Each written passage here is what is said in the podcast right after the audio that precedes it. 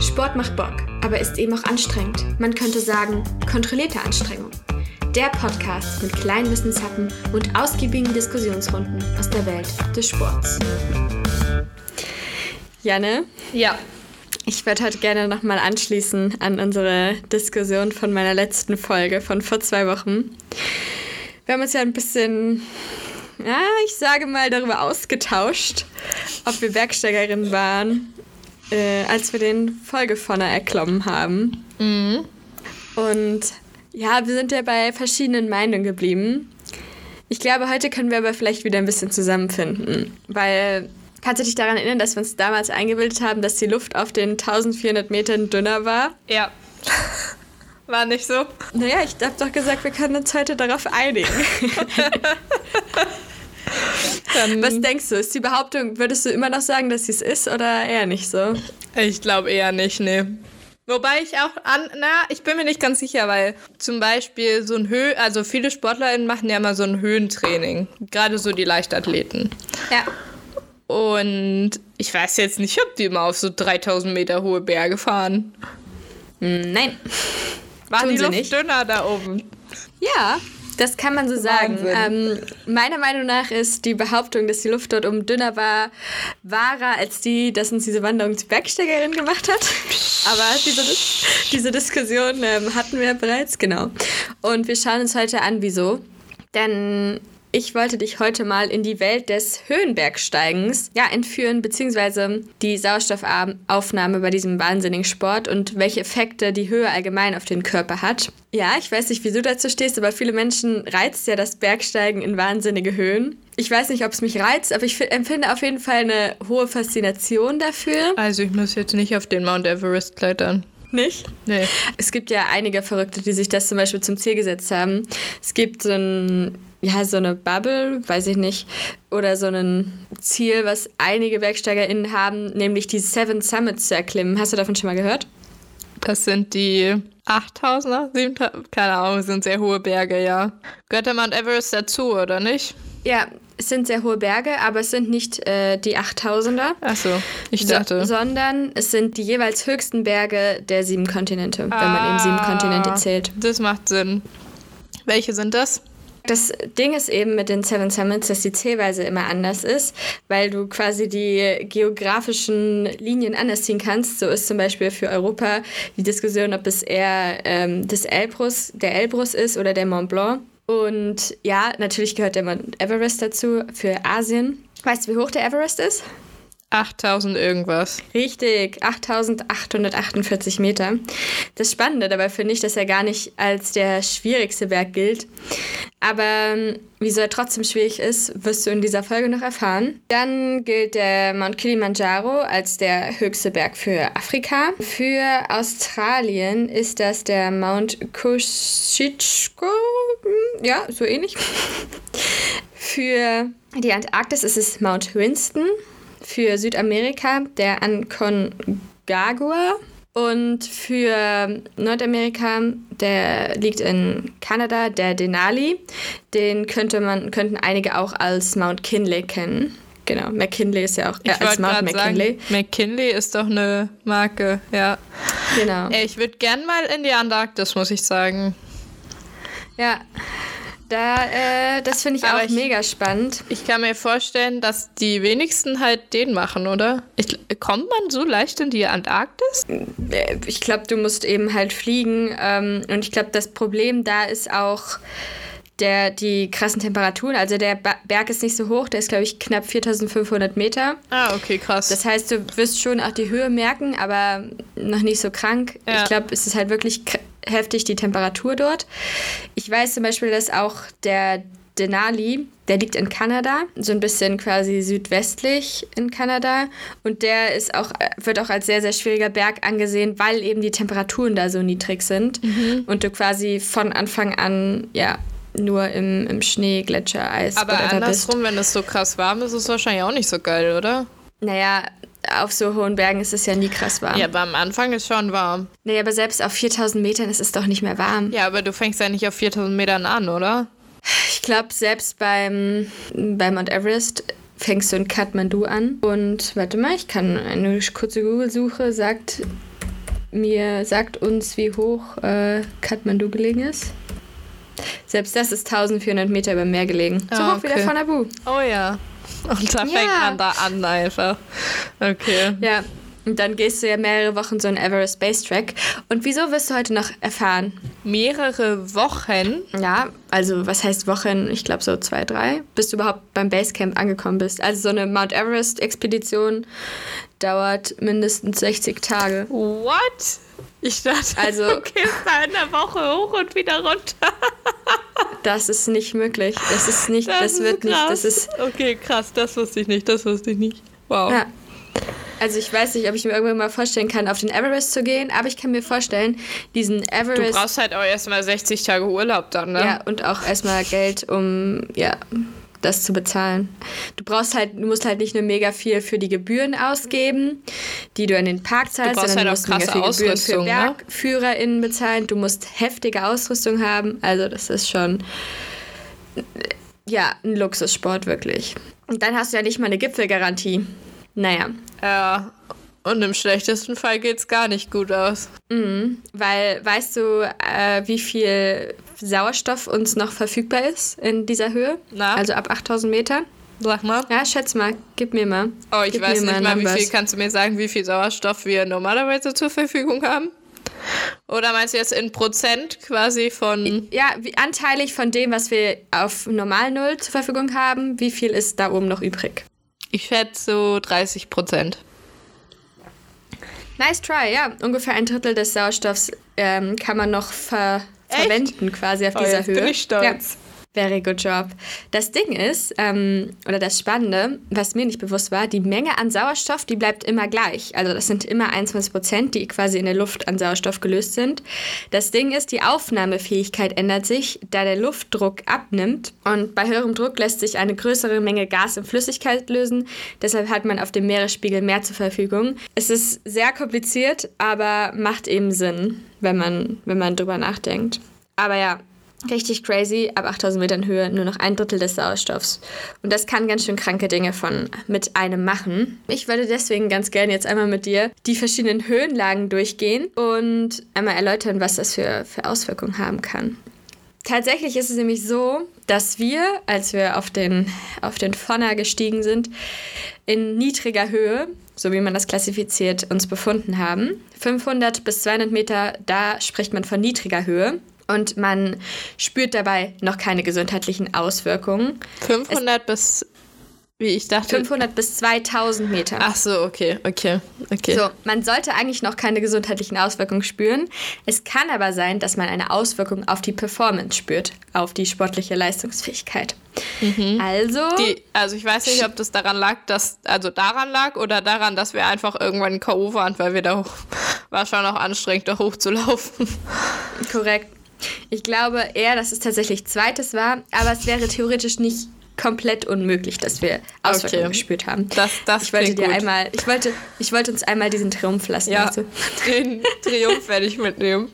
Sehr gut, kannst heute Nacht gut schlafen. Für alle vielleicht, die neu in den Podcast eingestiegen sind, Gina und ich Oh ja, waren in mal die Geschichte. Norwegen und sind Berg hochgelaufen. Ähm, Am zweiten Tag. ja, und wir waren so, wir dachten uns so, ja cool, wir wollen den Gletscher sehen und laufen da hoch und dann am Anfang waren da noch sehr viele Menschen und dann sind wir irgendwann abgebogen und auf einmal war da niemand mehr. Niemand. Wirklich niemand. Und dann sind wir noch ungefähr sechs Stunden weitergelaufen. Es war eine Herausforderung. Es war vielleicht ein bisschen dumm, weil wir zu wenig essen und keine ordentliche Ausrüstung hatten und in Turnschuhen da hoch sind. Aber am Ende haben wir einen Gletscher gesehen. Wir sind oben angekommen und wir sind wieder runtergekommen. Und das nur in Haben halt zehn Stunden zehn gebraucht. Stunden. Ja. Es war halt, aber War- ich finde so, also es war halt meine erste Wanderung jemals und ich finde dafür war es ziemlich solide. Ja, auf jeden Fall war es auch. Naja, wir klettern auf jeden Fall jetzt nochmal ein bisschen höher und zwar in moderate Höhe. Und das sind 200 bis 300 Metern. Zwei, du meinst 2000 bis 3000. Entschuldigung, Entschuldigung. 2000 bis 3000 Meter. Danke, Janne. ja, da kann man nämlich erste Anzeichen der Höhe auch auf das allgemeine Wohlbefinden bemerken. Bis dahin geht es in der Regel einwandfrei ohne Akklimatisierung, auch wenn das natürlich wie immer sehr individuell ist. aber vor allem nicht akklimatisierte Menschen, Was heißt akklimatisiert? Erkläre ich dir gleich, Okay. vor allem nicht akklimatisierte Menschen, die auf niedriger Höhe wohnen, spüren diese Auswirkungen. Bevor ich dich in die Welt der Akklimatisierung einführe, wie viel Luft kommt auf 2500 Metern wohl noch an im Körper? Also auf, auf Null sind 100 Prozent. Ja, Hm, keine Ahnung, locker noch so 80 Prozent oder so. Ja, 75. Ich bin gut im Schätzen heute, ne? Ja, eine solide. Weißt du, dann will ich einmal Schätzfragen stellen, beantworte sie auch noch richtig, Ja. so ein Scheiß. Ich habe dir gar keine Schätzfrage gestellt in der letzten Folge. Hier in der Skispringfolge. Ja. Tja, wenn ihr mich mal nicht leiden hört, hören wollt, ausnahmsweise, dann hört euch die letzte Folge an. Aber in der nächsten Folge gibt es wieder eine Schätzfrage für Gina, keine Äh, Angst. Naja, auf jeden Fall ist es so, dass wenn man höher akut ausgesetzt ist, ohne sich anzupassen, reagiert der Körper mit Kurzatmigkeit und erhöhtem Puls. Wieso ist das wohl so? Weil wenn wir kurzatmig sind, dann machen wir mehr Atemzüge und dann versuchen wir mehr Sauerstoff aufzunehmen. Nein, keine Ahnung. Ja, doch, doch, Ja? doch, doch. So, Okay. quasi so. Der Körper versucht quasi kurzzeitig auf den ausgefallenen Sauerstoff im Blut zu reagieren. Und wenn man eben schneller atmet und mehr das Herz mehr pumpt, dann kommt ja auch mehr Ja, Sauerstoff okay. an. Ja. Dann kann es einem erstmal schlecht gehen. Also das, äh, es gibt dann die Höhenkrankheit, hast du vielleicht schon mal gehört. Und dann kann man eben ja, so sechs bis acht Stunden, nachdem man quasi der Höhe ausgesetzt ist, Schwindel, Kopfschmerzen, Konzentrationsschwierigkeiten, Benommenheit, so etwas spüren und dann kann es halt eben auch infolgedessen zu Appetitlosigkeit, Übelkeit, Erbrechen kommen. Und wenn man diese Symptome verspürt, sollte man unbedingt absteigen. Denn tatsächlich ist es so, dass man dann ein Risiko für Lungen- und Hirnödeme hat, dadurch, dass eben die, der, der Körper quasi so überkompensiert. Man kann aber allerdings dieser Höhenkrankheit auch entgegenwirken, beziehungsweise man kann auch über die Höhenkrankheit hinauskommen. Man kann sich nämlich akklimatisieren. Es ist eben so, dass in der Höhe der Körper vermehrt rote Blutkörperchen bildet. Und da sind wir wieder in dem Punkt, wo wir kurz schon mal drüber gesprochen haben. Einige AthletInnen fahren ja ins Höhentrainingslager, eben weil der Körper da mehr rote Blutkörperchen bildet. Es ist nämlich so, dass nachdem man ein paar Stunden der Höhe ausgesetzt ist, stoßen die Nieren vermehrt Erythropoetin aus. Und weißt du, was die Kurzform davon ist? Epo. Korrekt. Und mit das Epo Hormon kennen wir nämlich. Korrekt. Mit dem Hormon wird auch gedopt. Und nach fünf bis sieben Tagen, ähm, in denen man an der Höhe ausgesetzt ist, kann man signifikant höhere Mengen roter Blutkörperchen feststellen. Bis zu 4000 Metern Höhe kann man mit Akklimatisierung dann auch echt viel bewirken. Da braucht man ungefähr, so fünf bis sieben Tage. Aber man kann auch, wenn man eben ja, vernünftig, in vernünftigem Tempo aufsteigt, kann man auch so ein Mont Blanc, der ist 4000 Eppes was. Der ist in Frankreich wahrscheinlich, oder? Ja, der, da kann man auch äh, in weniger als einer Woche hoch. Genau. Ach, dafür braucht man auch eine Woche. Ja, je nachdem. Es ist auch keine Tagestour. Ich hätte jetzt gedacht, so eine Zweitagestour vielleicht. Ja, es, man sollte sich schon, vor allem wenn man Höhe nicht gewohnt ist, auf jeden Fall mehr Zeit nehmen. Weil, wie gesagt, ich, ich glaube 4300 irgendwas Meter hoch und da ist es halt wirklich so, dass man auf jeden Fall eine Anpassung auch braucht. Es ist nämlich so, dass man bei ab 3000 Metern bis zu 5500 Metern von großer Höhe spricht. High Altitude. Und eine Höhenkrankheit ist ab jetzt quasi recht wahrscheinlich. Auch nach einer Akklimatisierung ist die sportliche Performance in der Regel beeinträchtigt, weil du hast eben signifikant, du hast signifikant weniger Sauerstoff zur Verfügung. Das hört sich irgendwie nach nicht so viel Spaß an. Ja, das finde ich, das muss ich auch zugeben, finde ich auch, weil ich finde, nicht gescheit Luft kriegen ist echt nervig. Ja. Ja, man sagt auf jeden Fall, um sich zu akklimatisieren, dass man ja nicht mehr als 4000 Meter, nicht mehr als 400 Meter in Höhe gewinnen sollte zwischen zwei aufeinanderfolgenden Tagen. Und gerade, ähm, ja, wenn man auch sich gut akklimatisieren will, also wirklich noch höhere Berge aufsteigen will, dann kann man auch dem Prinzip folgen, hochsteigen und tief schlafen. Also tagsüber hochgehen und dann wieder absteigen, um zu schlafen. Weil gerade auch Höhe den Schlaf beeinträchtigt. Finde ich auch eine sehr spannende Sache. Also man, ja, dadurch, dass man so wenig Sauerstoff zur Verfügung hat, haben viele eben Probleme, gut genug zu schlafen. Was ich auch spannend finde, die Höhe kann sich eben auch kognitiv auswirken hier ab jetzt. Und die Reaktionszeit kann sich verkürzen, sowie Erinnerungs- und Aufmerksamkeitsvermögen können beeinträchtigt werden. Das ist ja irgendwie auch logisch, wenn du so wenig Sauerstoff bekommst. Ja, total. Wo ich bei ich mir jetzt auch denke, ich sollte dann irgendwie doch keine hohen Berge erklimmen, weil mein Erinnerungsvermögen ist sowieso schon. Aber das sind ja alles eher das sind ja alles nur temporäre Sachen, oder? Ja, aber da kann ich mich ja nicht an die Bergbesteigung erinnern. Das wäre doch voll kacke. Ja, dann, es ja voll. Dann ist sehr ungünstig, ja. Ja. Wenn du auf einmal aufwachst und dir denkst, scheiße, wo bin ich hier? ja, voll schade, Mann. Naja. Aber ah, meinst du, es ist dann so Blackout-mäßig? Du steigst wieder ab und dann kannst dich halt einfach nicht mehr erinnern, was du gemacht hast? Kann ich mir schon vorstellen. Oder kennst du das, wenn du zum Beispiel Auto fährst und ah, du ja. fährst halt und du kommst eine Strecke, irgendwo die du kennst und du, und du kommst kannst an, dich nicht daran nicht, erinnern, wie du dahin ja. gekommen bist. Ja, ja. ja. ja. So stelle ich mir das vor. Was richtig schade wäre, weil gerade bei so hohen Bergbesteigungen ist, glaube ich, ohne Erfahrung zu haben, der Weg das Ziel. Weil du kannst ja. Ja, denke ich auch. Auf dem Gipfel des Everest solltest du nicht lange bleiben. Wie kalt ist es da ja. ungefähr, weißt du das? Kommt auf den Tag drauf an, aber so minus 30 Grad ist schon realistisch. Ist schon sehr kalt. Und sehr sauerstoffarm. Hm. Es ist schon, ist schon, schon so kalt, dass man nicht mit einer normalen Schneehose da hochlatscht. Nee. Ja. Übrigens spricht man schon ab 5500 Metern von extremer Höhe. Ah. Ah, okay, da sind wir schon bei extremer Höhe, okay. Ja, das Krasse ist, ab 5300 Metern ungefähr kann man sich auch als Mensch nicht mehr an den, den niedrigen Sauerstoffgehalt anpassen. Da sollte man übrigens auch länger einplanen. Also ab so 5500 Meter sollte man auch länger zum Akklimatisieren einplanen als eine Woche. Aber ab da hilft quasi sowieso nur noch ab 5500 Meter, 5300, wie auch immer, nur noch klarkommen mit dem Mangel. Und man muss aber auch hier sehr langsam gehen. Also wenn man so ein Everest besteigt, dann äh, ist es so, je höher man geht, desto langsamer sollte man aussteigen. Es heißt, ab 7000 Metern sollte man pro Stunde nicht mehr als 200 Höhenmeter machen, ab 8000 Meter nicht mehr als 50 bis 100 Höhenmeter pro Stunde. Ah, krass, das heißt, du brauchst dann ja aber auch für die letzten 800 quasi, wenn du den Mount Everest hochkommen willst, nochmal mindestens so 8 bis 16 Tage. Nein, warte, was? Ach nee, Stunden. Sorry, Stunden. Stunden, nicht Stunden. Tage. Stunden. War gerade kurz, war gerade kurz ja, genau. verwirrt. Ja. Ja, ich kann dir auch gerade gar nicht sagen. Also man macht das ja dann so für den Mount Everest, da sind quasi vier Camps nochmal nach dem Basecamp, auf denen man dann immer schlafen kann. Mhm. Und um eben zu üben, also du musst eben quasi sowieso die Strecke üben. Und da steigt man halt immer mal schon weiter in, die, in das Camp 1, Camp 2, Camp 3. Ich glaube, es gibt drei oder gibt es vier? Ich weiß es nicht. Und die ja, da kannst du dann halt immer eine Nacht übernachten, bevor du dann weiter aufsteigst. Genau.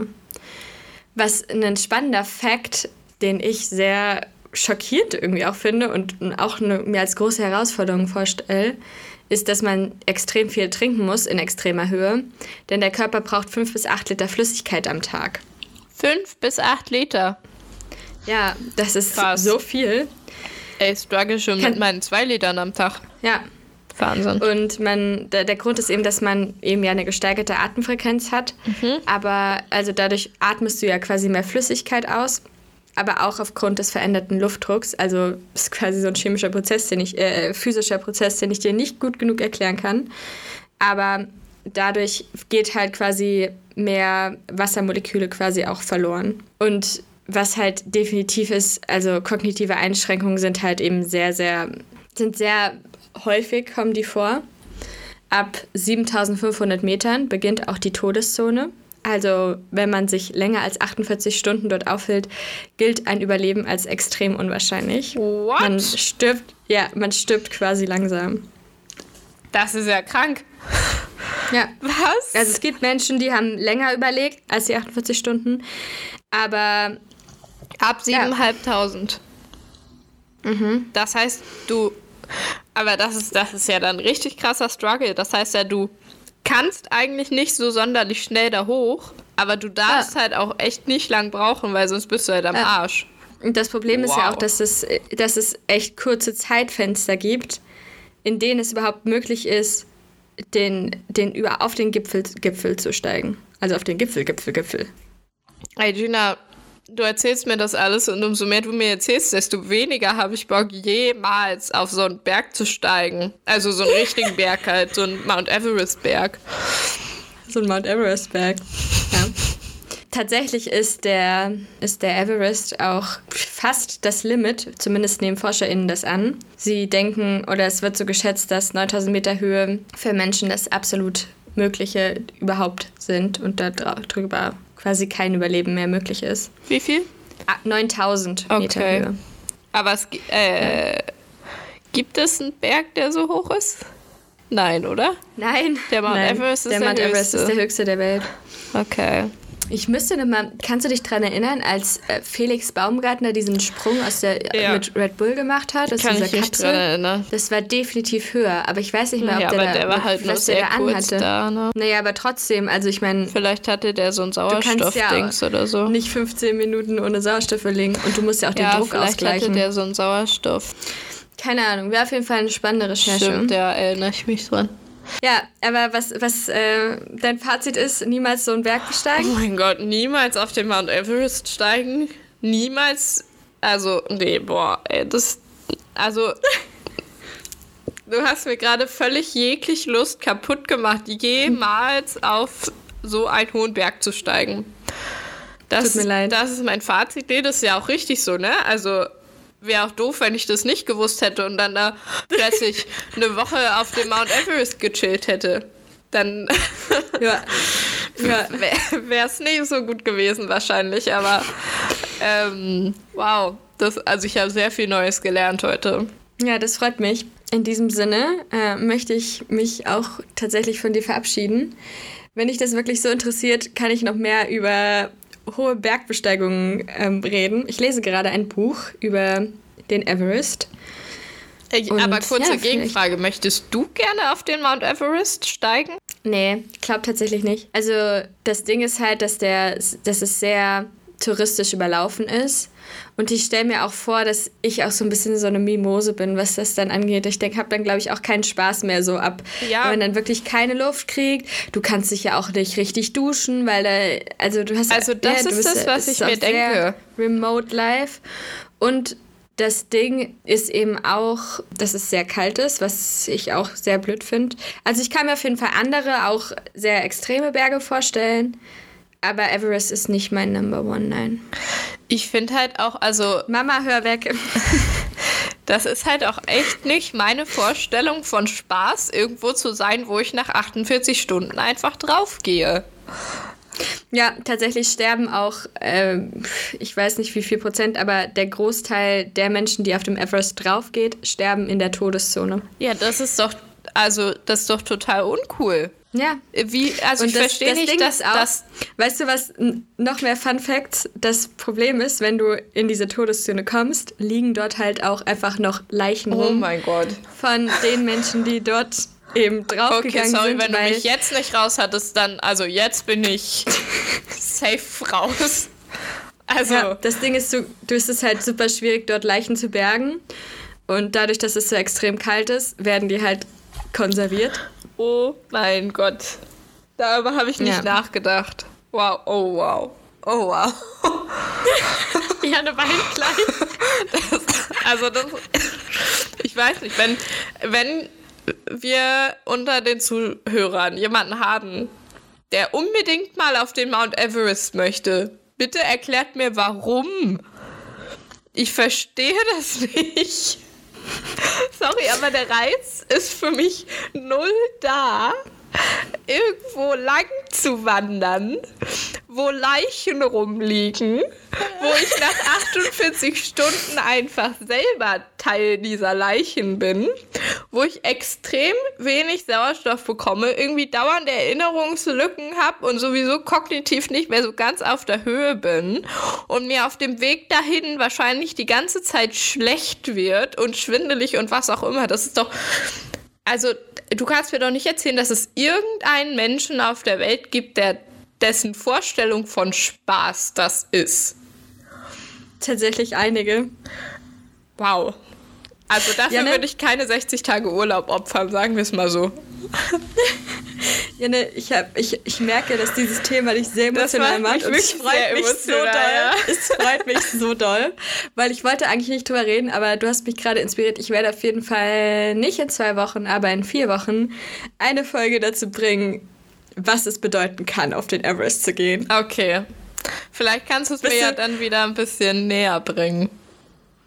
Aber I doubt it. Also ich, glaub, ich äh, glaube nicht, dass mir das jemals jemand wieder näher bringen kann, dass ich das Bedürfnis haben werde, auf diesen Berg zu steigen. Also vielleicht so 3000 Meter, vielleicht so 4000 Meter.